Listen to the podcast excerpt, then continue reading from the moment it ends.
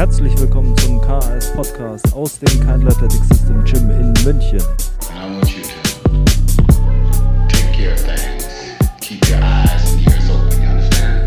Check it out.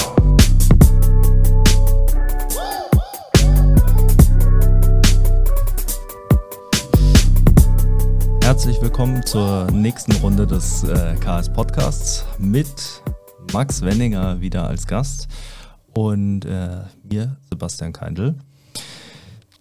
Max, ich grüße dich herzlich. Servus. Wir haben uns ja wie immer mit Max sehr gut vorbereitet und äh, haben uns zwei, ich würde mal sagen, hübsche Themen für euch überlegt. Wobei hübsch sich falsch anhört, aber Interessant vielleicht.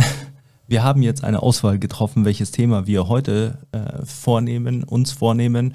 Und wir reden heute über eine Sache, die sicher viele Coaches interessiert und über die äh, seit Jahren äh, diskutiert wird. Und zwar unilaterales Training, bilaterales Training und äh, meinetwegen auch alternierendes Training.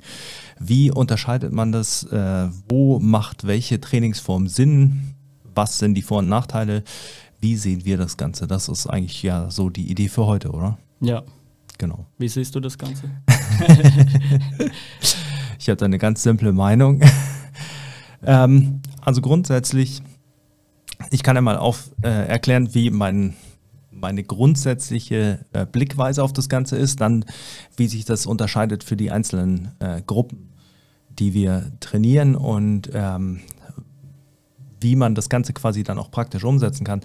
Weil meiner Meinung nach wird es viel zu oft sehr dogmatisch behandelt und äh, sehr Schwarz-Weiß. ja, so ein bisschen auch einfach so äh, quasi religiös ähm, im Sinne von, äh, also ich kann mich noch einfach an die Zeit erinnern, als Mike Boyle irgendwie angefangen hat mit unilateralem Training und äh, das wäre quasi der halt der viel spezifischere Part des Trainings für ähm, alle Athleten.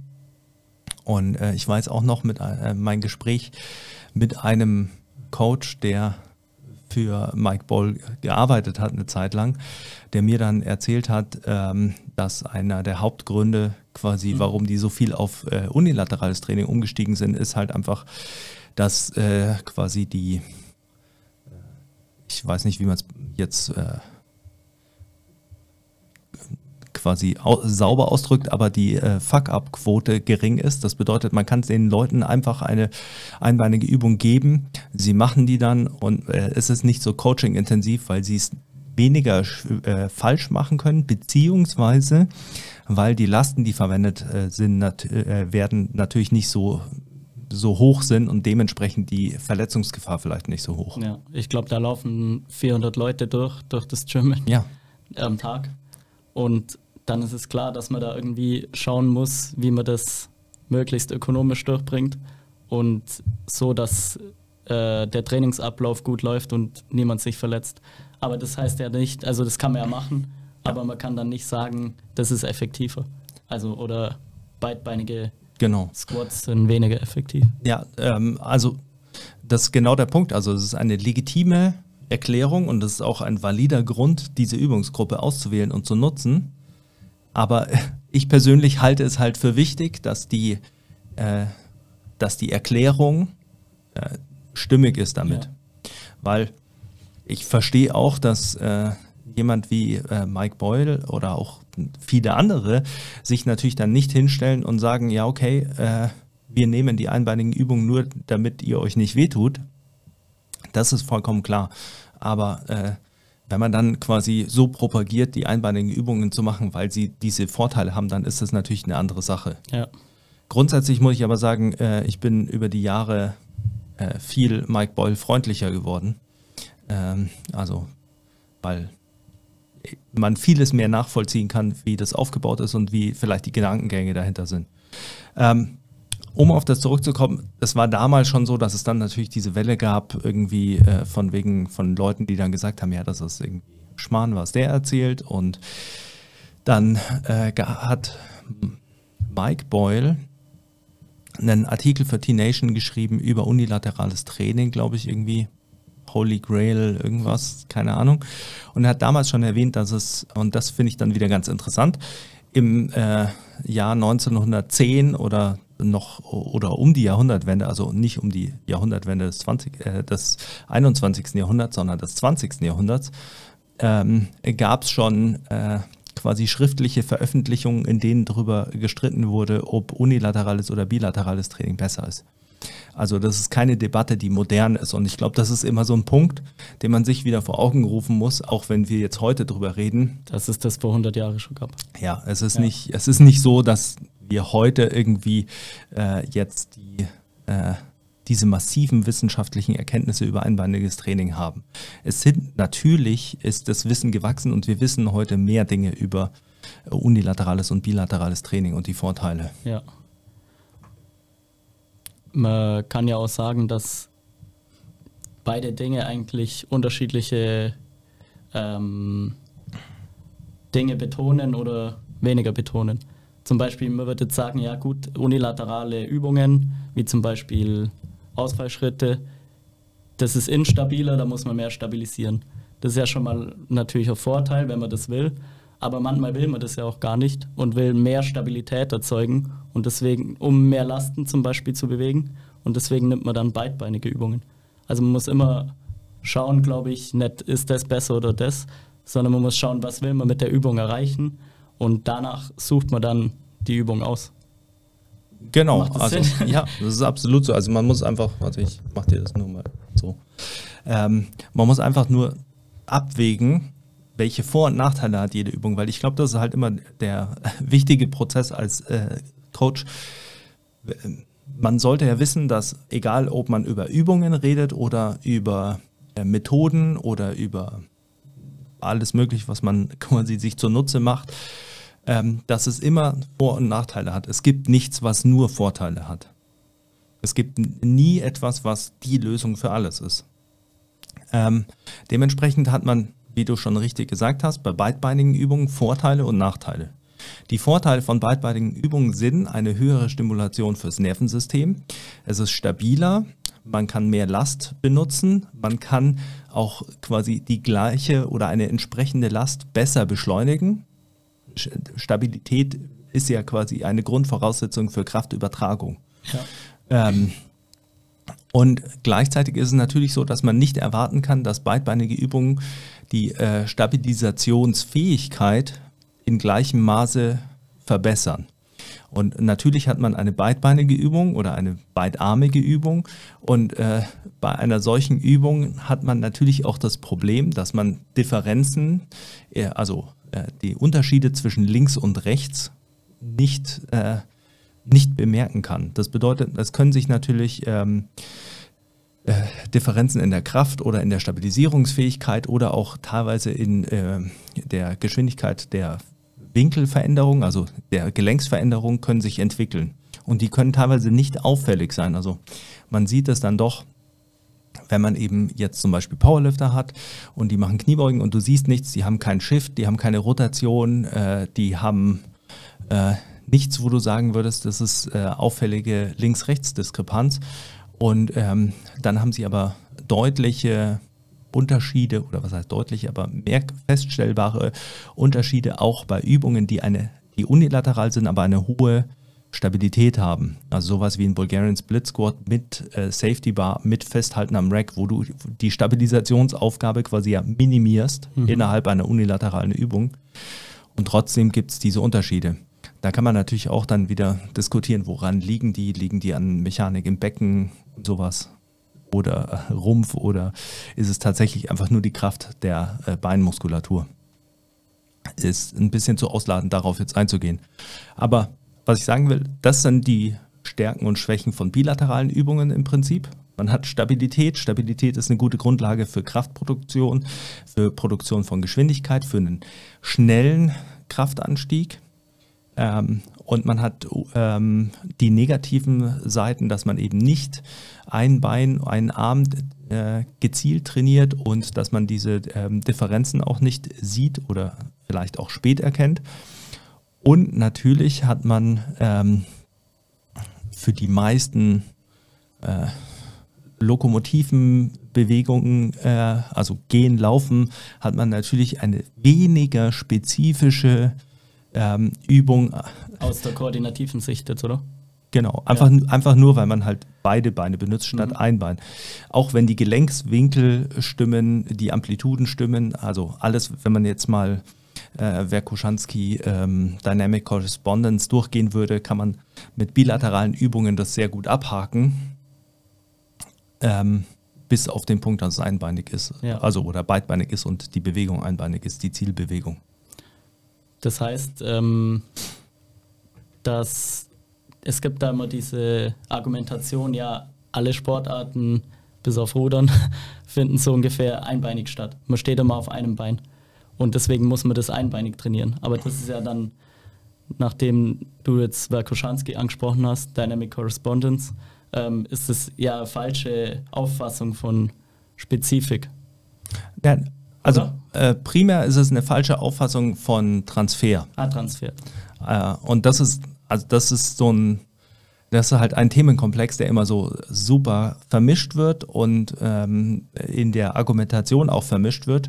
Und da kann man mir natürlich irgendwie vorwerfen, dass ich der Oberkorinthenkacker bin, aber Bist doch. wenn, wenn man es halt, also wenn man es wirklich erschließen will, dann muss man es natürlich auch äh, sauber definieren. Und Ja. Transfer ist, äh, wie sich die Entwicklung einer trainierten Übung auf die Zielübung äh, äh, niederschlägt. Das hat primär ist das spezifikunabhängig, Mhm.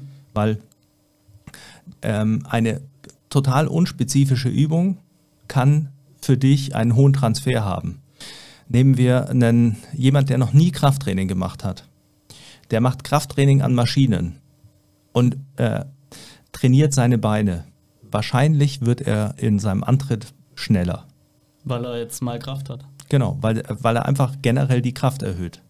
Und es ist nicht mal gesagt, dass auf dem Niveau eines Beginners eine spezifischere Übung, also die mehr Boxen tickt, quasi in äh, Ähnlichkeit in dem Zeitpunkt, in dem Kraft entwickelt wird, die Art und Weise, in der Kraft entwickelt wird, also Arbeitsweise, äh, Reflexe, die einbezogen sind, der Gelenkswinkel, in den Kraft äh, erzeugt wird, also all die Punkte, über die man Spezifik ja eigentlich definieren würde, Energiesysteme, die genutzt werden, selbst das, wenn man die, Be- eine Bewegung nimmt, die eben spezifischer ist, muss die nicht bei einem Anfänger einen höheren Transfer haben. Mhm. Und das ist ja, das ist eben etwas, wo der Unterschied da ist. Das gleiche ist natürlich, deshalb ist dann Periodisierung und Trainingsplanung wieder ein Punkt, der da mit reinspielt. Ich kann gezielt Kapazitäten entwickeln, die ich später ausnütze mit spezifischeren Sachen, weil das Problem von spezifischem Training und Transfer ist einfach, der, der Korridor, in dem ich spezifisch trainieren kann, ist gering. Also je, spe je spezifischer ich mir vornehme äh, zu trainieren, desto schwieriger ist es, die Anpassung zu kreieren, weil ich ja meistens, also nehmen wir eine Spielsportart, meistens habe ich äh, einen Mix aus Anpassungen. Wenn wir Fußball nehmen, das ist nicht ein Energiesystem, das sind äh, oder nicht ein primäres Energiesystem, es arbeiten natürlich alle Energiesysteme immer zusammen, sondern es ist äh, sehr unterschiedlich, wie die Energiesysteme arbeiten. Es gibt quasi einen spezifischen Mix der Energiesysteme. Dann gibt es unterschiedliche Geschwindigkeiten und äh, unterschiedliche Bewegungsrichtungen. Es gibt äh, Laufen mit Ball, ohne Ball, also äh, viele Anforderungen. Wenn ich jetzt sage, ich trainiere Fußballer nur super spezifisch, dann dürfte ich sie nur Spielform machen lassen. Wenn ich sage, okay, ich gehe einen Schritt von der Spezifik weg, dann lasse ich sie alles quasi nur mit Ball und ohne Ball im Wechsel machen. Also ähnlich wie es in einem Rhythmus wäre im Spiel. Und ich sage, ich äh, baue die Laufstrecken nach. Also zum Beispiel äh, sind die meisten Laufstrecken, wenn ich mich nicht täusche, zwischen 5 und äh, 20 Meter. Mit dem Großteil so Ich um glaub, die 10 Meter. Prozent ist 10 Meter. Ja. Und äh, dann habe ich viel Trabpausen. Ja. Dann kann ich das schon machen und dann werde ich natürlich darin besser. Aber Ist mehr so als Simulation dann, oder? Genau, das ist eine Simulation und dann, äh, das ist sehr spezifisch. Aber dann irgendwann wird es schwierig, darin besser zu werden, weil dann muss ich immer, immer mehr machen, weil das das Einzige ist, wie ich das intensivieren kann. Weil zum Beispiel die Laufgesch ich kann nicht schneller werden, wenn ich mit Ball laufe, weil die Laufgeschwindigkeit mit Ball natürlich unter meiner maximalen Geschwindigkeit ohne Ball liegt. Ja, Also kann ich meinen Körper nicht stimulieren, um schneller zu laufen, wenn ich immer mit dem Ball laufe. ja, Und ein einfaches Beispiel wäre ein 100-Meter-Läufer.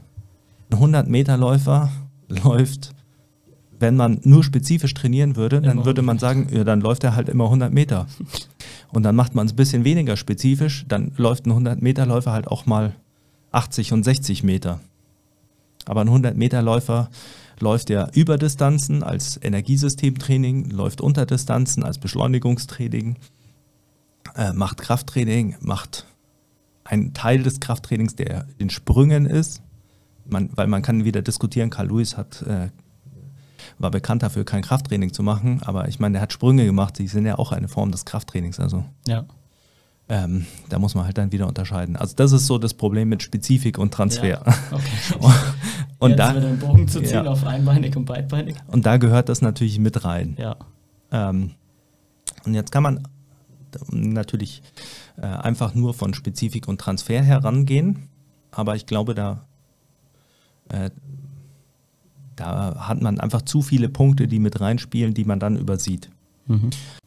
Das, wie ich es betrachten würde, weil es einfach viele Vorteile hat ähm, in der Herangehensweise. Also man sollte ja Übungen erstmal kategorisieren. Und wenn man sie kategorisiert, kann man sie natürlich nach Spezifik ranken, aber man braucht ja erstmal quasi einen Übungskatalog. Und danach sollte man sich überlegen, was sind die Vor- und Nachteile von äh, bilateralen und unilateralen Übungen. Unilaterale Übungen haben eben die Vorteile, dass sie eine höhere Stabilisierung fordern. Natürlich auch wieder unterschiedlich. Ein Bulgarian Split Squat ist stabiler als ein äh, Walking Lunge. ja, Und das spiegelt sich ja auch in dem Gewicht wieder, das man nutzen kann. Ähm, also ich habe einmal die Stabilisierungsfähigkeit, dann habe ich natürlich den Vorteil, dass ich ähm, äh, quasi jedes Bein einzeln belaste. Dann habe ich äh, den Vorteil, dass ich äh, andere Bewe also dass ich mehr Bewegung im System fordere. Man kann sagen, bilaterale Übungen sind stabilere Übungen, auch im Becken, Rumpf, also wenn man jetzt Kniebeugen, Kreuzheben nimmt, weil man kann, man kann, hat keine Verschränkung der äh, Beckenschaufeln gegeneinander, also keine Notation und solche Sachen. Und das fordert natürlich andere Stabilisationsmuster. Und bei unilateralen Übungen habe ich mehr Bewegung im System. Ich habe viel mehr Rotation. Ähm, die Füße bleiben nicht stehen, sondern die müssen immer wieder abgesetzt werden, zum Beispiel bei Lunches. ja, ich habe ja zum bei Beispiel, also ich habe eine viel, ich, ich fordere zum Beispiel im Fuß ja schon viel Ja. mehr die Pronation, Supination. Ich habe äh, fordere mehr die Innen-Außenrotation in der Hüfte, solche Sachen, äh, die ähm, in den Bewegungsmustern ja quasi gefordert werden. Das ist natürlich ein Vorteil. Das ist aber auch ein Nachteil. im Sinne der, des reinen Outputs, der äh, Stimulation, ist es ein Nachteil. Ähm, und dann kann ich natürlich generell über alle Bewegungen sagen, ähm, je mehr Gewicht ich benutze, desto mehr Belastung habe ich natürlich, wenn ich mit einer Langhantel auf dem Rücken lege, zum Beispiel auf der Wirbelsäule. Äh, gleichzeitig habe ich, ähm, muss man natürlich immer vorsichtig sein mit den Kräften, weil die nicht nur mit dem Gewicht korrelieren, sondern auch äh, mit den Kräften korrelieren, die die Muskel erzeugen. Also weil die Kompression, also die Kompression oder die, die Belastung im Knie ist ja nicht nur abhängig davon, wie viel Gewicht ich auf der Hantel habe, sondern äh, wie die muskuläre Spannung ist. Weil Muskeln komprimieren Gelenke, weil Kompression ein wichtiger Mechanismus des Körpers ist, um Gelenke zu stabilisieren. Also ja, ein natürlicher Mechanismus. Und ähm, gleichzeitig kann ich natürlich eine ballistische Bewegung haben, wie einen Walking Lunge, bei dem ich in, den, in die Lunge-Position droppe. Dann habe ich ja eine Beschleunigung. Und bei dieser Beschleunigung äh, wirkt ja ein Vielfaches des genutzten Gewichts. Also solche Sachen muss man ja auch mit einfaktorieren. Grundsätzlich lässt sich aber natürlich sagen, dass äh, einbeinige Übungen eine niedrigere Gewichtsbelastung auf der Wirbelsäule gerade haben als äh, beidbeinige bilaterale Übungen. Ja, macht Sinn. Und äh, da kommt der Arnold. Und das gleiche hat man natürlich auch bei ähm, Übungen für den Oberkörper.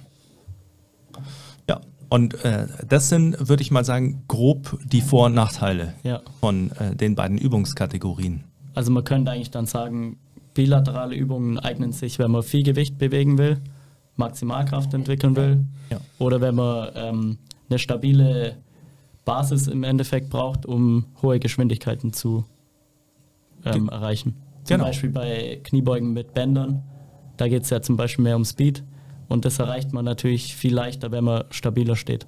Ja, oder also ich meine, man kann sich ja auch überlegen, mh, das ist ja auch so das Thema mit den Sprüngen, wenn man sich jetzt überlegt, wofür nutzt man den Sprung? Ja. Nutze ich ihn, um ein einbeiniges Muster zu schulen?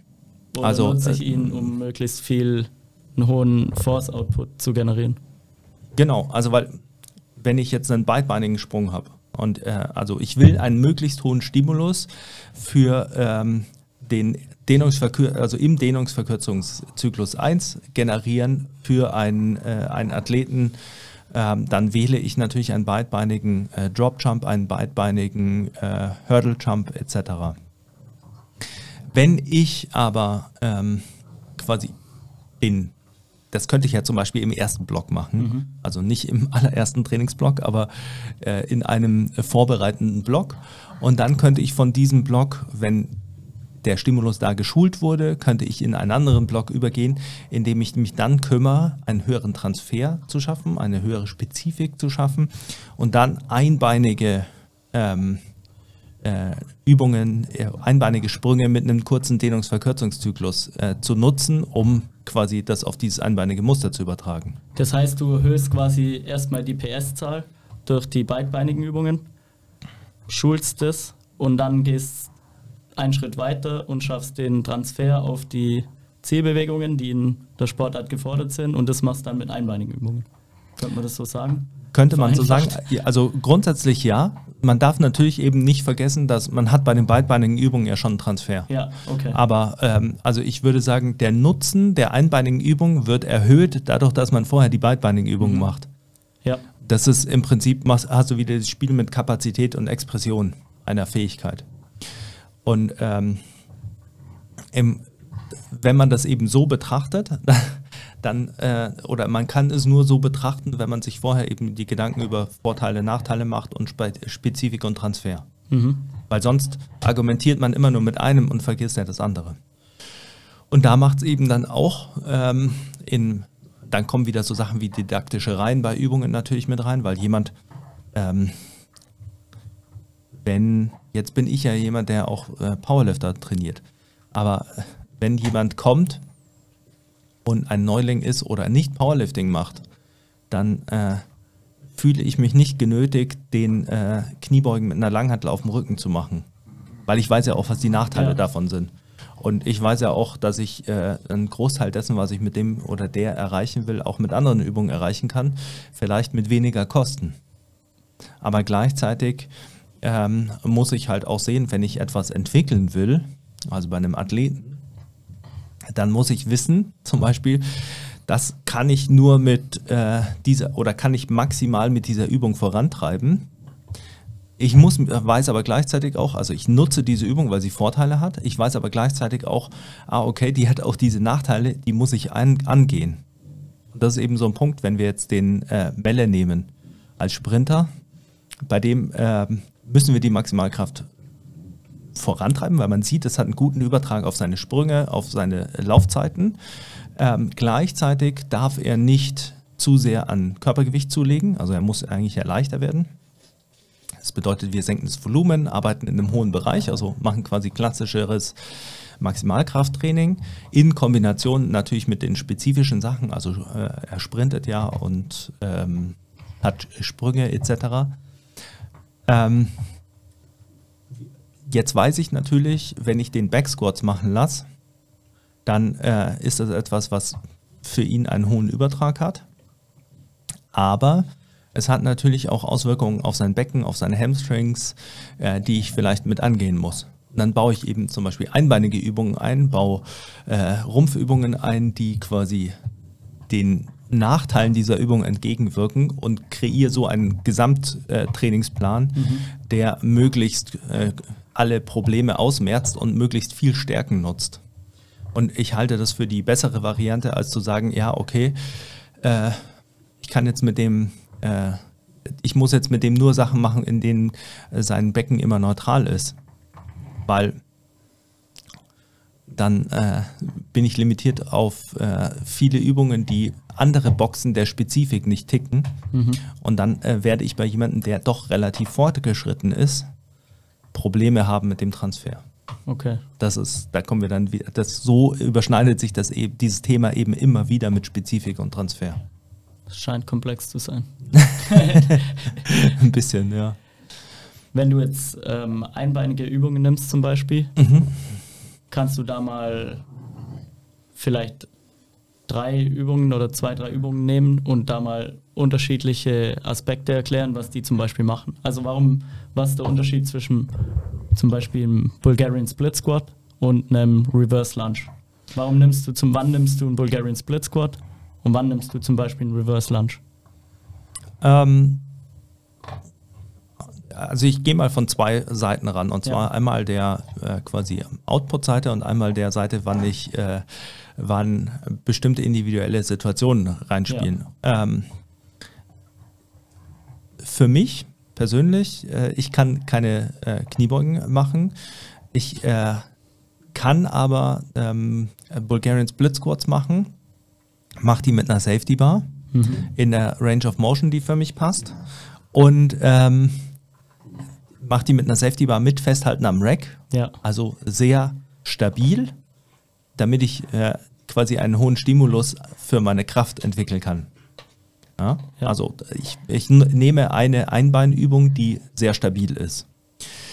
Dann ähm, hat man, ähm, habe ich bei den meisten Powerliftern Walking Lunges im Programm.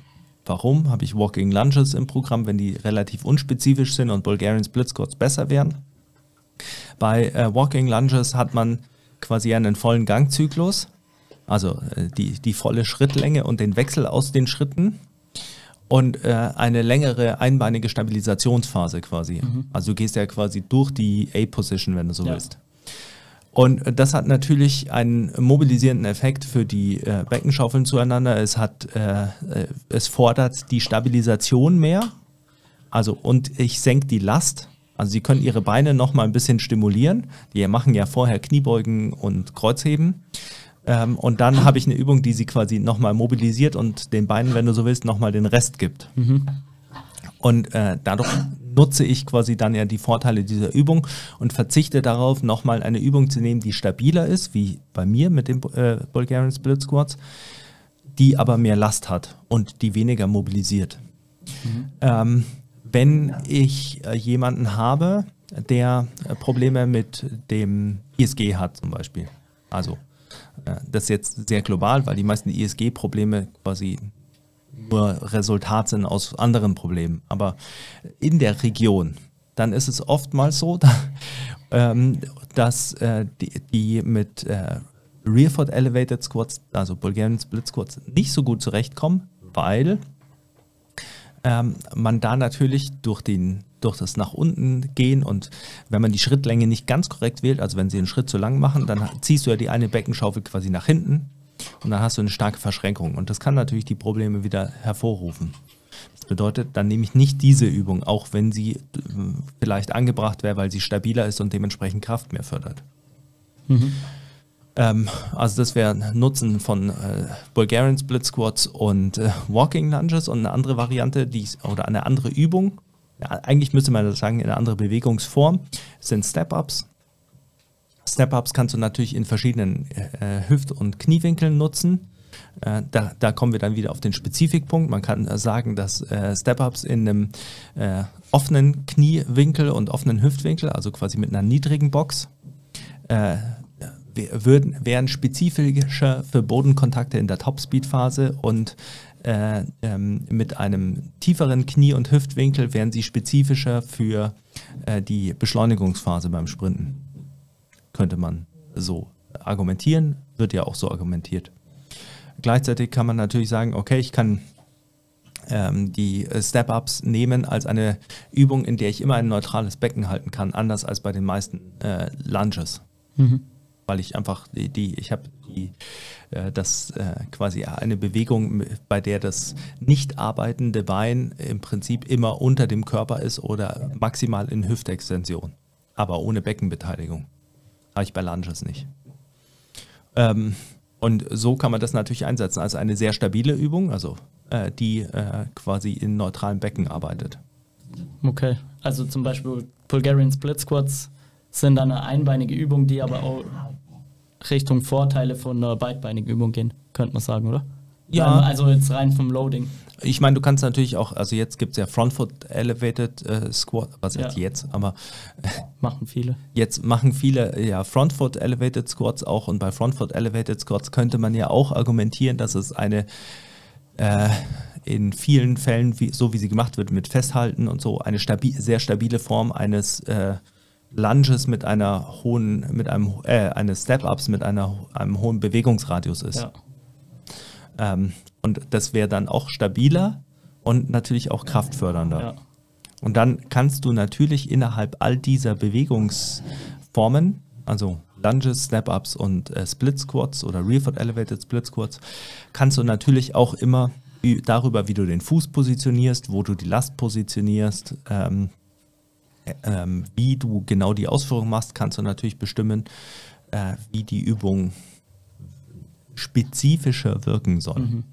Aber meine persönliche Meinung dazu ist, da muss man erstmal hinkommen. Ja. Also das sind Gedanken, die man sich eigentlich dann primär machen sollte, wenn's, äh, wenn das Thema Spezifik und Transfer sehr, sehr wichtig ist und nicht, wenn man diese Muster noch als generelle nutzt. Und da kommt man wieder auf den Punkt, wenn man jetzt sagt, alles, was man im Krafttraining macht, ist auf der generellen Seite, nicht auf der spezifischen Seite, was für Sportler so ist und was für alle äh, Normalos ja auch so ist, weil nichts, also man kann schon sagen, irgendwie Kreuzheben hat einen hohen Transfer auf Wasserkisten heben, aber ist trotzdem nicht spezifisch. Ähm, wenn man das so betrachtet, dann äh, kann man natürlich äh, sich auch wieder überlegen, wie spezifisch muss ich äh, diese Bewegungsmuster anpassen. Ähm, ja. Okay. Ähm, in Bezug auf Hypertrophie, was sind da deine Gedanken ähm, in Bezug auf bilaterale, unilaterale Übungen zum Nutzen von, also Muskelaufbau? Ja, ich denke, dass äh, die Evidenz eigentlich ganz gut dafür ist, dass man über unilaterale Übungen wunderbar hypertrophieren kann.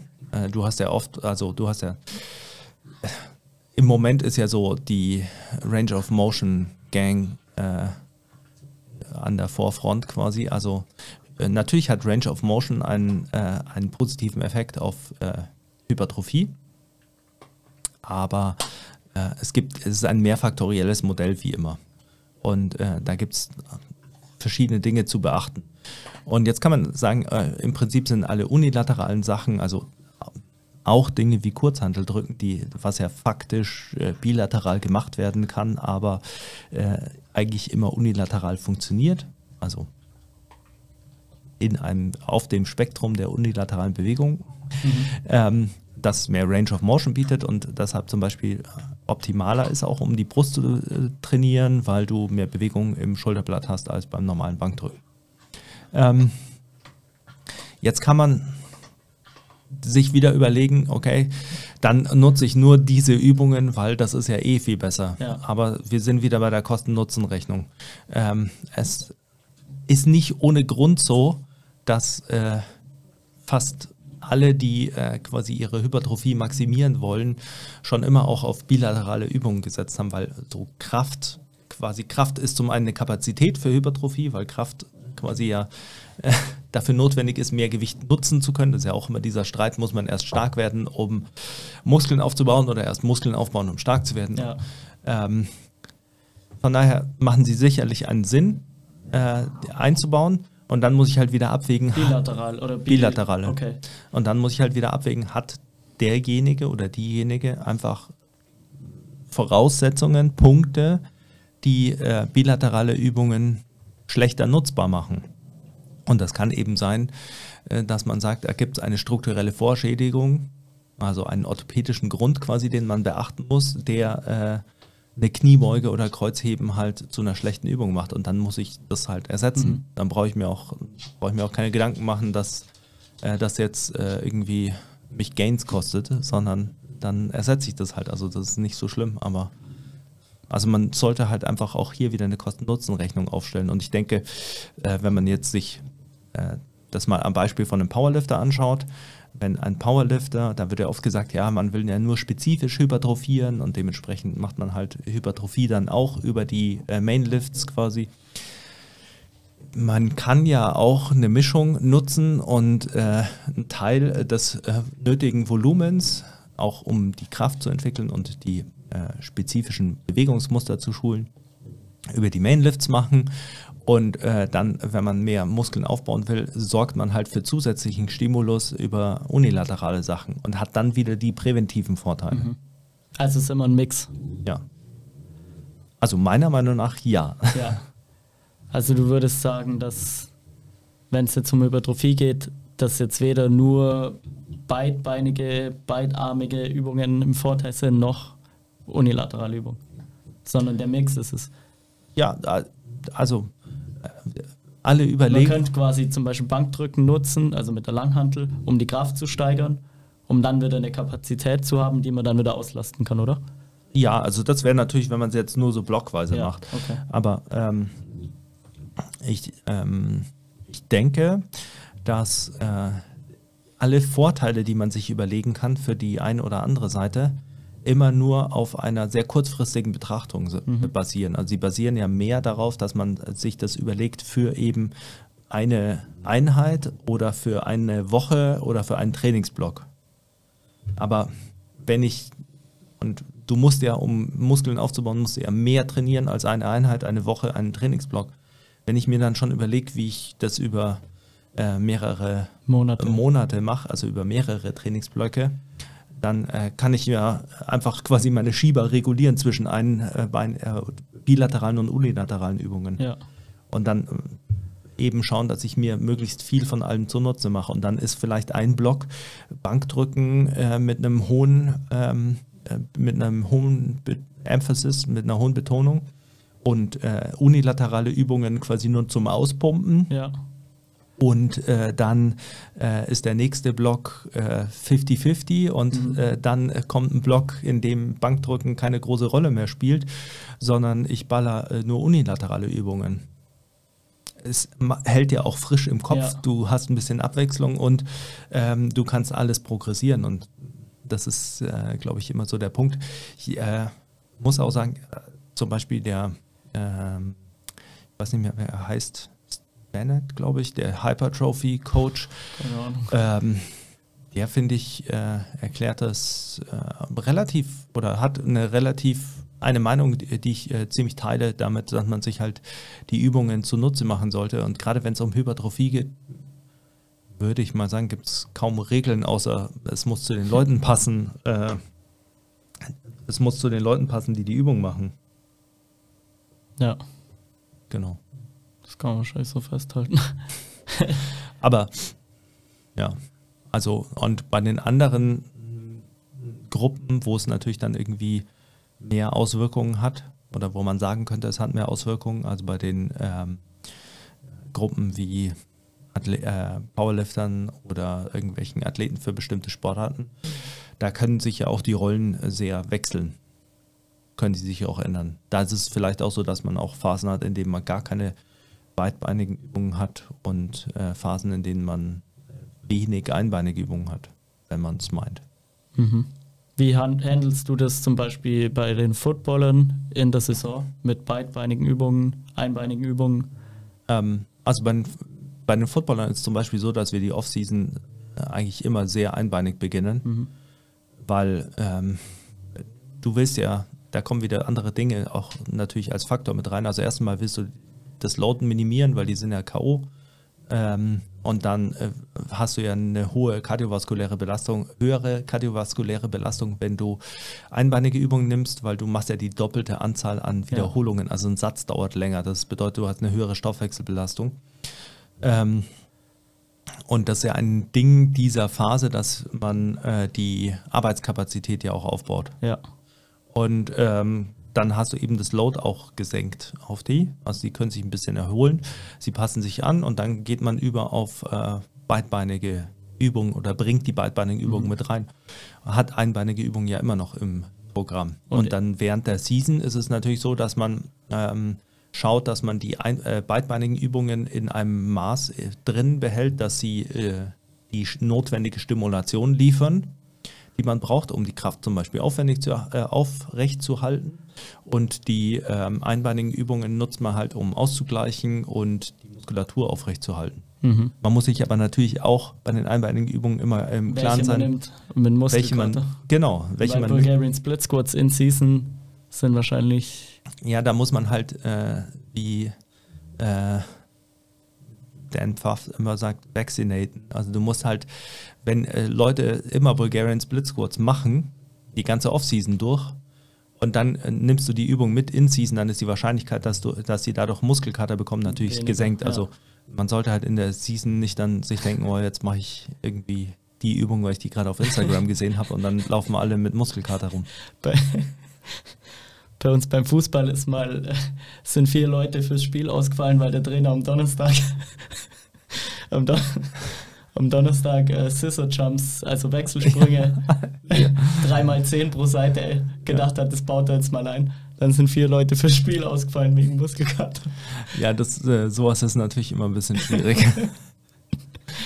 Aber also ich glaube, das sind so Überlegungen, die man mal grundsätzlich anstellen sollte oder muss in Mhm. der Auswahl. Und dann ist es so wie immer, wenn wir irgendwie über Training reden und über die Planung von Training, dann ist es so, wenn du dann so durchgehst, also dir für diesen, diese Sportart, diesen Zeitpunkt und äh, die- diesen Athleten oder diese Athletin dir dann überlegst, was übrig bleibt quasi, wenn die Übungen durch das Sieb fallen und du siebst immer raus, welche Nachteile halt du möglichst nicht haben willst, dann äh, hast du halt eine Auswahl an Übungen und dann kannst du halt sehen, okay, da, das sind die besten Optionen dafür.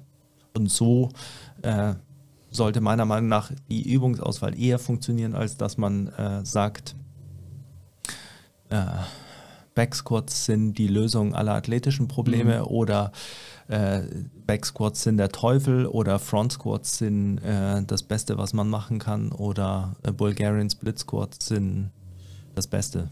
Weil ein Punkt vielleicht, den man auch noch sagen muss, äh, Mike Boyle hat mal dieses Argument aufgeführt, also quasi jemand, der äh, Bulgarian Split Squats mit 114 Wiederholungen machen könnte, Mhm. der kann äh, 214 äh, beugen. Also ich kann das attestieren, dass man es nicht kann. Ähm, meine Bestleistungen sind, wenn ich mich nicht täusche, 145 für 3. Und ich kann Bulgarian Split Squat. Bulgarian Split Squats mit der Safety Bar mit festhalten. Also und ich kann sicher nicht äh, 290 für 3 beugen. Ich schon. Nein, nein, aber ja, ich weiß, was du meinst. Und, Man ähm, kann es nicht einfach so addieren dann. Nein. Und Ja. es gibt eine, äh, also eine gute Studie, die ich gefunden habe, mal, ähm, das ist natürlich also wieder diese Sache, man darf sich nicht an einer Studie aufhängen, ähm, aber von äh, Prukomi und ähm, der Forschergruppe, die zum Beispiel halt geschaut hat, wie der Übertrag ist von, äh, ähm, die haben Step-Ups genommen und ähm, Squats, was ich jetzt nicht die beste Variante finde, aber und da hat man halt gesehen, dass es einen Übertrag von der bilateralen auf die unilaterale Übung gibt in der, in der Kraft und von der unilateralen auf die bilaterale eingeschränkt. Und das ist natürlich das, was man halt immer so noch Hinterkopf behalten muss. Apropos Step-Ups, die sind underrated, oder? Ja, äh, ich weiß gar nicht, dem, äh, ich glaube, mit dem Chris Gampal habe ich mal drüber geschrieben. Äh, das, äh, mir war das gar nicht bewusst, dass die underrated sind tatsächlich, aber wahrscheinlich ja. Also ich finde Step-Ups äh, äh, wahnsinnig gut und ich meine, das ist auch so eine Sache, also wenn man sich so anschaut, Step-Ups wurden jetzt eigentlich ja immer genutzt und äh, wenn man sich die Leichtathletik-Videos irgendwie anschaut, wurden die Step-Ups immer genutzt. Also äh, ich äh, wüsste nicht, wie man Step-Ups nicht gut finden sollte. Also ich mag es ja auch. Ich muss sagen, das ist auch, ja, man, weil man halt auch sehr konzentrisch arbeitet. Also da ist ja wenig Exzentrik jetzt. Ja, das Außer man macht es jetzt ganz bewusst so wieder langsam runter, aber ja, das ist halt eigentlich auch ein riesen Vorteil für In-Season. ja, das ist ein Vorteil und ein Nachteil. Ja, ja, klar, Vorteil und Nachteil, ja. Aber ich nehme jetzt meinen Vorteil, das ist der Vorteil, weil man weniger Muskelkater kreiert. Ja. Und zudem kann man die auch gut explosiv machen, wenn man gute Stabilität hat. Genau. Ja, Und also ja, man kann halt sehr gut variieren, finde ich. ja.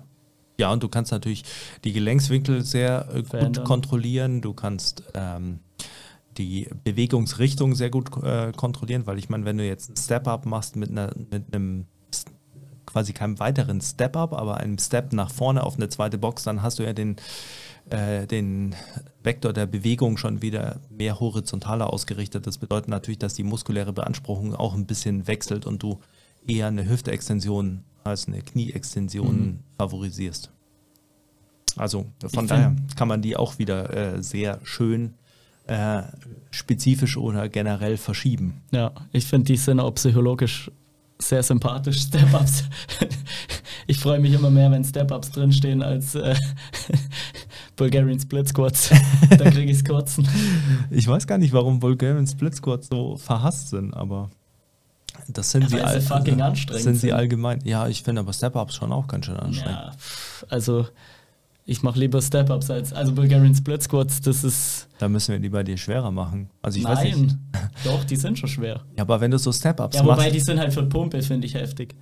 Step-Ups. ich finde die schon auch für, für die, also wenn du jetzt Step-Ups mit einer Langhantel machst, dann ist das schon eine ganz schöne Arbeit für den äh, Rücken Ja, okay, und stimmt. Rumpf, äh, weil wenn du jetzt irgendwie, keine Ahnung, Zehner machst mit 90 Kilo, dann hast du da irgendwie 20 Wiederholungen lang 90 Kilo auf dem Rücken liegen, das wird schon auch anstrengend. Gut, das stimmt. Jetzt denk danach, der Max. Nee, ich habe gerade überlegt. Also ich finde Bulgarian Split Squats einfach, das ist, ich finde Bulgarian Split Squats die krasseste Übung überhaupt. wenn man es wirklich, also wenn man wirklich das schwer macht. Ja. Ich weiß nur in meinem ersten Trainingsblock bei dir damals, nach der Powerlifting-Phase, hast du mir Front Rack Bulgarian Split Squats mit der Langhantel aufgeschrieben. Und die haben wir innerhalb von vier bis sechs Wochen auf 60 Kilo für vierer Wiederholungen gesteigert. Und das nach Deadlifts. Also, das heißt, ich habe mein Körpergewicht auf der Hantel gehabt und habe vier Wiederholungen Bulgarian Split Squats gemacht. Danach äh, bin ich minutenlang auf dem Boden gelegen. Aber ich muss sagen, das hat schon massiv äh, die Stabilität und die PS-Zahlen in den Beinen erhöht. Also Ja. danach kamen dann die richtig hohen Sprünge. Ja, also das, Das äh, lohnt sich mal, so einen Block zu Das machen. lohnt sich. Also ich meine, das Ding ist ja auch wieder, da haben wir zum Beispiel Frontrack äh, gewählt, weil äh, du davor Deadlifts gemacht Ja. hast und dann hast du natürlich eine äh, kniedominantere äh, Variante mit einem aufrechteren Oberkörper, ein anderes Stabilisationsmuster. Also Die waren für den Rumpf brutal. Genau. Und äh, das ist eben das, das ist eigentlich ein perfektes Beispiel, weil so äh, würde ich halt denken bei Trainingsplanung, wie du das zusammenbaust, weil ich meine, der Übertra man könnte jetzt sagen, äh, die Bulgarian Split Squats wären für die meisten Sprünge besser, äh, wenn du sie nicht Frontrack machst, Mhm. weil die äh, Hüft- und Kniewinkel spezifischer werden. Mhm. Ähm, aber in, du hast ja, also der Stimulus einer Einheit sind ja diese beiden Übungen. So ist zumindest meine Denke, weil wenn du dir überlegst, wie, wie nah die beieinander liegen, dann ist die Anpassung nicht irgendwie, du passt dich nicht an Deadlifts an und dann an Bulgarian Split Squats. Und äh, dementsprechend kann man sich ja überlegen, dass man dann so einen ausgeglicheneren Stimulus äh, entwickelt und einen ausgeglicheneren Max, der vielleicht noch mehr Trainingsblöcke machen kann. Ja, das hat sich bewährt. Das ist schon zwei Jahre her. ja. Ja. Jetzt habe nur ich über äh, meine Ansichten zu bilateralen und unilateralen. Das ist immer so, wenn wir zwei reden, dann ist ein Interview, dass ich dich interview. Was ist denn deine, was machen wir es doch mal so, was ist deine, was sind deine äh, drei Lieblings äh, unilateralen Übungen und warum? Also Ober- und Unterkörper jetzt. Ja. Wir reden natürlich gerade immer nur über Unterkörper, Ja. aber ja. Ja, weil man meistens da eher die Kontroversen hat als im Oberkörper. Ja. Finde ich jetzt. Also, unilateral hast du jetzt gerade oder bilateral? Erstmal unilateral. Okay, Lieblingsübungen unilateral. Ähm, also ich mag sehr gern Half Kneeling Overhead Press. Mhm. Das jetzt Mhm. hat keiner erwartet. äh, die nutze ich sehr gern, weil ich finde, da spürt man auch richtig so die Connection vom Rumpf und dann seitlich stabilisieren muss. Also es ist in einem Halbkniestand die Hantel hochdrücken. Die finde ich ziemlich geil. Ähm, weil es eben auch so stark auf den Rumpf geht. Dann mag ich tatsächlich äh, Step-Ups. Ja. Und da mag ich auch die Varianten, die du mir einbaust, wo ich dann nicht nur hochgehe, sondern wo ich weitergehe. auf die zweite also man Box, macht ja. quasi, man steht vor einer Box, hat die Handel hinten drauf, macht einen Step-Up und Geht dann, geht dann quasi in die war nächste ja Box. gerade in deinem Reel. Genau, die war in meinem Reel drin. Die finde ich eigentlich, also da, war, da kommt auch das mit dem Becken rein, was du gesagt hast. Die habe ich vor eineinhalb Jahren zum ersten Mal gemacht. So richtig schwer aus Step-Ups, dann mit 60 Kilo. Und da habe ich richtig gemerkt, wie das mein Becken, also das hat das Becken wie so resettet. Ja. Da hat es ein paar Mal während der Übung so blopp, blopp gemacht. Und da haben sich irgendwie so Blockaden gelöst, die ich vorher gar nicht wusste, dass die da sind. Das hört sich jetzt vielleicht blöd an, aber ich finde die einfach Hammer Step-Ups. Ähm, und dann mag ich noch. Also, das ist mir in Erinnerung geblieben. Die mache ich zwar nicht oft, aber einseitiges Bankdrücken. Ja. Also, die muss ich sagen, das ist geisteskrank. Also wirklich eine Hand frei Ja. und mit der anderen Hand drücken. Ja. Wenn man, wenn man jetzt keine Kraft hat, dann wird man das nicht so spüren, aber wenn man da viel Output generieren kann. Ja. Ich habe da in der Zeit, als du mich das machen lassen hast, habe ich 34 Kilo in einer Hand gehabt. Äh, da sechs Wiederholungen gemacht und das im Supersatz mit Chin-Ups mit 25 Kilo. Und ich habe, glaube noch nie so stark meinen Rumpf gespürt wie bei der Übung. Ja. Da zieht's dich, wenn du runtergehst. Da meinst du, fliegst jetzt runter viel von der Bank. ja. Du hast viel Rotation und du spürst die ganze diagonale Kette von der Schulter bis zur Hüfte. Und das fand ich schon so, das war so ein Aha-Moment, weil man da richtig spürt, wie so diese Linien oder wie die Kraft durch den Körper geht. Ja. Ähm, die, die lustige Geschichte dazu ist, äh, was heißt lustig, aber ich habe vor ewig langer Zeit mal ein Interview mit dem damaligen, das war, da ist Tim Duncan gerade in die NBA gekommen, falls jemand noch Tim Duncan kennt. Klar. Äh, der kam von Wake Forest und der Strength and Conditioning Coach von Wake Forest, mit dem habe ich dann ein äh, Interview angehört und der hat erzählt, dass sie ähm, mit allen Sportarten, das ist ja immer bei denen relativ global gehalten, ähm, einarmiges äh, Bankdrücken, Kurzhantelbankdrücken machen und da so quasi Standards haben. Und da war es so, dass wenn du, also du bist quasi der König, wenn du 50 Kilo äh, für sechs drücken Das kannst ist geisteskrank. einarmig. Ähm, und äh, dann habe ich angefangen, das auszuprobieren und habe eben genau äh, das damals so empfunden, wie du es gerade beschrieben Ja. hast. Äh, auch, dass du merkst, wie du stabilisieren musst über die Hüfte und so weiter. Und habe das dann eigentlich seitdem immer wieder genutzt. Ich finde es schon eine gute, also Ich mache sie auch gerade selber, selber. allerdings auf der Schrägbank, was so, das ist mein Nemesis. also ich bin äh, Schrägbank, Kurzhanteldrücken eh schon äh, eher so Gut oder nicht gut? Nee, äh, eher so Opferniveau. Und äh, äh, jetzt mache ich es auch noch einarmig. Das ist äh, durchaus ein, Humbling Experience. ja, genau, das ist, Das ist äh, in eine Humbling. Experience, ja. Nee, also Aber- ich kann allen empfehlen, macht es mal, nehmt eine Hantel und macht einarmiges Bankdrücken. Ihr werdet auch die Seitendifferenzen krass spüren Ja. und im Rumpf auch die Aktivierung. Ja, Das finde ich aber, das steigt exponentiell, je mehr Kraft man hat. ja, Also wenn man keine Kraft hat, wenn man jetzt, keine Ahnung, ja. 16er Kurzhanteln drückt, Ja. beidarmig, dann wird man das nicht so stark spüren. Aber wenn man jetzt wirklich da Gewicht bewegen kann, das Ja. ist unglaublich. Na, absolut. Ja. Und äh, deine Lieblingsbilateralen Übungen? Also definitiv nicht Squats. also ich habe echt, äh, ich habe irgendwie schwierige Beziehung zu Squats, wenn es so sagen will. Nee, ich finde Squats einfach äh, schwierig psychologisch, wenn es schwer wird. Mhm. Also so auf Speed und so mache ich es gern, aber sobald es schwer wird, finde ich es echt krass, weil ich technisch mich dann noch nicht so 100% sicher fühle. Und es ist einfach massiv, wer weiß, wie sich ein Squat anfühlt mit Double Bodyweight oder mehr vielleicht, keine Ahnung. Gibt es ja Leute, die es machen. Ich finde es einfach, also psychologisch brutal, wenn Ja. man da rausgeht und dann liegt das Gewicht da drauf und man geht runter. Ja, Beim Deadlift finde ich so, da stehst dran und dann, das ist eigentlich meine Lieblingsübung, Deadlift. Und dann zieht dann entweder geht oder geht halt nicht und du kommst hoch und notfalls kannst du halt wieder runterschmeißen. das ist genau der Grund, warum ich Kniebeugen. Ja, warum So- du das wahrscheinlich magst, ja. weil du wieder so. Ich habe immer gesagt, das ist der Nervenkittel für den kleinen Mann. Ja, Da- ich es kann ja nichts passieren. Also Ich ich, meine, du stehst ja im, im Rack oder du hast einen Spotter, es passiert ja nichts. Also ja, aber das. Das Ich- ist einfach, du gehst runter und denkst dir, jetzt muss ich wieder hoch. Und dann schauen wir mal, ob es geht. Ja, ich muss sagen, das ist bei mir anders. ähm, ja, also um auf den Punkt zu kommen, Deadlifts sind meine Lieblingsübung. Ich weiß nicht, da, da habe ich so richtiges Gefühl von, wenn man da so dran steht. Ich glaube, jeder, der viel trainiert und progressiv Kraft trainiert, der kennt den Moment, wenn einfach das Gewicht sich eigentlich von alleine hochhebt. Ja. Das ist aber nicht immer so. Das ist der optimale Deadlift. Ja. Wenn du dran stehst, runter gehst, Setup und dann geht das Gewicht weg und du hast das Gefühl, eigentlich hebt sich das Gewicht von alleine. Ja. Und das ist einfach ein geiles Gefühl. Mm, Dann bilateral. Äh, das ist jetzt keine, keine äh, zählen da nur Kraftübungen oder auch Sprünge? Kannst du auch Sprünge nehmen.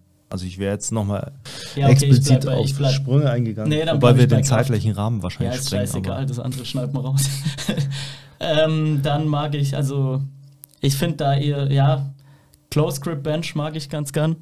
Tatsächlich mehr als normales Benchen. Ähm, und Klimmzüge mit Gewicht ist so Hassliebe. Mhm. Also da bin ich ziemlich gut, aber irgendwie, ja, meistens, Taugt dir nicht so. nee, keine Ahnung. Ja. Overhead Press mag ich, Overhead Press. Ja. Ja, gut, fertig. Und deine Lieblingssprünge? Sprünge. Einbeinig? Sprünge mag ich alle, muss ich sagen. Ich liebe Sprünge. ähm, einbeinige Sprünge mag ich. Ah, ist schwierig. Ich glaube. Also, was ich ganz geil finde, sind diese Bulgarian Split Squat Jumps. Mhm. Die brauchst man aber nicht in Trainingsplan mehr reintun. Nee, aber die finde ich irgendwie geil. Ähm, und Sing Like Box Jumps mag ich auch. Ja. Beidbeinige Sprünge äh, mag ich ganz simple Boxjumps, normale, die liebe ich.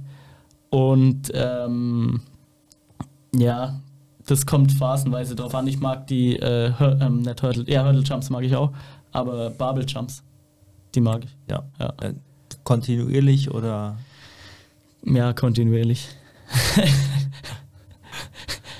Ja, ähm, also ich kann es teilen. Also meine Lieblingsbilateralen Übungen sind Kniebeuge.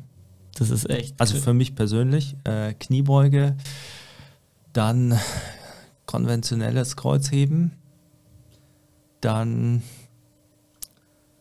hm, ich würde eigentlich sagen jegliche Ruderübung. Also äh, mag ich eigentlich alle. Wobei man, na, machen wir es, äh, machen wir es, ich mach's klug. ich habe mein eigenes Quiz gegamed. Ähm, Klimmzüge nehme ich als bilaterale Übung, die magst. die ich mag. Und äh, bei den unilateralen nehme ich äh, Reverse Lunges, weil also das ist, finde ich, so die, die Urvariante der unilateralen Übung und äh, da denkt man viel ab. Äh, Reverse Lunges, ähm, auch Half Kneeling, ähm, unilaterales ähm, Kurzhanteldrücken oder Kettlebell drücken eigentlich noch lieber. Die, hasse ich. Ich nutze zwei fast keine Kettlebells. Finde ich noch schöner. Einfach eine schönere Bewegung noch für die Schulter. Ähm, und äh, Kurzhantelrudern. Mega.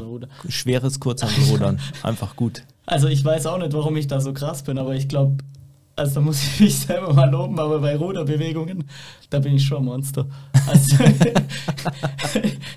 ich weiß noch, als der David Bader hier war, bei dir, äh, und dann hat er sich beschwert bei dir, weil er mit der Footballbar 70 Kilo rudern muss. Und dann hat, hast du gemeint, das kann sogar der Max. Und er schaut so und ich nehme die 70 Kilo und ruder einfach. Ich muss sagen, danach habe ich drei Tage einen Krampf im Rücken gehabt, aber das konnte ich mir nicht äh, entgehen Nicht lassen, mal so viel zu rudern wie ein NFL-Spieler. ja. ja, das muss man auch nutzen, so Ja. eine Chance. nee, und Kurzhantelrudern irgendwie, ich habe so gefühlt so ungelöste Verspannung im rechten Schultergürtel, deswegen fühlt sich manchmal nicht so gut an, aber Kurzhantelrudern, da ist auch, ich glaube, da, äh, ich weiß nicht, wie viel ich da ruder, aber schon zwischen 34 und 40 und wieg halt 60 Kilo. Das kann man schon mal machen. ja, das kann man schon mal machen. Ähm, ja, meine Lieblingssprünge. Ähm, Distance Box Jumps. ja, Die finde ich geil, gell? Von zwei Meter weg auf Box springen. ja, das mache ich tatsächlich. Das macht irgendwie Spaß. ähm, Hurdle Jumps, weil das einfach, äh, also letztens habe ich wieder äh, die äh, beim Melle im Feed die Corinna äh, Hurdle Jumps machen sehen. Wenn Leichtathleten Hurdle Jumps machen, ist einfach schön. Also da, das, da muss ich Also bei sagen, mir schauen sie nie so aus. dieses Video, ich dachte mir, das gibt's nicht. Das ist wie, es ist einfach, nee, es war echt geil. Und ähm, dann Kneeling Jumps. Mhm. Das ist noch eine bilaterale Variante, die ich super finde. Unilaterale Sprünge, ähm, Hidden Jumps, ähm, Single Leg Box Jump und Up und ähm, hm, da gibt es so viele gute, aber dann nehmen wir noch Scissor Jumps. Die mag ich gar nicht. Also irgendwie, da, da kommt mein koordinatives Defizit raus. Nein, aber das irgendwie finde ich die, Ja, da ich kommt finde man- die für echt schwierig. Ja, also wenn man da wirklich Output generieren will, dass man hochspringt, dann finde ich die krass. Ja, sind sie auch. Aber das ist das Schöne daran. Ich finde, da Deswegen äh, hast du sind- die auch im Plan, du Sack. die sind gerade wieder drin aktuell. Das sind, äh, ich finde, das sind Sprünge, mit denen man viel lernen kann. Scissor Jumps sind Wechselsprünge. Ja, genau. Wechselsprünge aus dem Lunge raus. Darf ich mein äh, schlimmstes unilaterale, meine schlimmste unilaterale Experience sagen? Ja, klar. Das waren im Lockdown Bulgarian Split Squats mit vier Sekunden Ja, ablassen ja, und vier Sekunden nach oben. Also vier Sekunden Ja. Exzentrik, vier Sekunden Konzentrik. Und das für, ich glaube, die erste Woche war vier mal fünf und das ging dann in der letzten Woche war drei mal sieben. Ja, Ich habe gedacht, ich habe einen Blackout, wirklich. Ja. Also vier, das waren mit 15 Kilo, glaub pro Seite. Ich habe den ersten Satz gemacht und dachte mir, ob du nicht mehr ganz sauber bist. Äh, weil das war so krass. Also ich muss aber sagen, dass das, das war schlimm. Weil ich habe mich daran gewöhnt, dann war es besser. Aber ich muss sagen, dass das massiv, massiv Stabilität kreiert hat bei mir. ja. Also das hat Muskeln irgendwie angesprochen, die ich. Ich weiß, dass ich viele unterschiedliche Muskeln habe und dass ich es unterschiedlich anfühlen kann, Ja. aber ich muss wirklich sagen, Bulgarian Split Squats auf Tempo, die sind schon geil.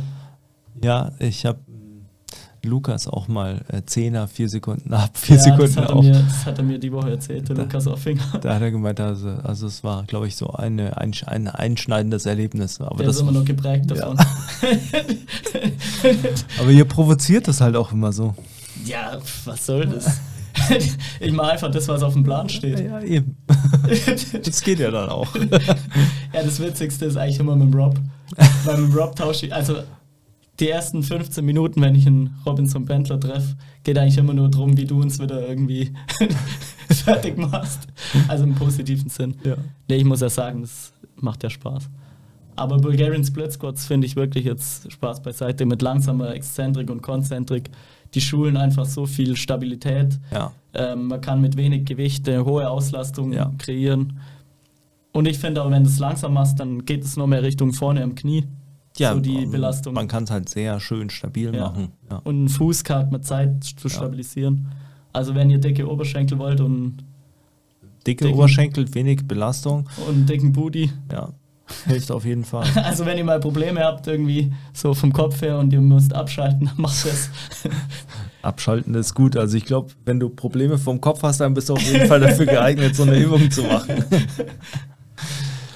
Na gut, ähm, ich glaube, jetzt haben wir ausreichend erörtert, äh, Jetzt wird es dann nur witzig. wie wir, äh, wie wir zu bilateralen und unilateralen Übungen stehen. Ich hoffe, ihr konntet äh, viel Nützliches äh, mitnehmen. Würde mich, also grundsätzlich interessiert es mich natürlich immer, wenn mir andere Leute auch erzählen, was ihre Gedanken dazu sind, weil äh, da kann man auch immer dazu lernen und sehen, was man selbst über, äh, übersieht. Also falls jemand äh, mitteilen möchte, was die eigene Meinung ist zu unilateralen und bilateralen Übungen, äh, dann gerne natürlich in die Kommentare. Würde mich wahnsinnig interessieren. Freue mich auf einen Austausch. Ähm, und in diesem Sinne, Max, vielen Dank, dass du da warst. Danke. Bis zum nächsten Mal, Bis dann. wenn es wieder heißt, äh, Max hat eine gute Frage Das könnte man eigentlich zum, zum Thema zum machen. Thema machen. Dann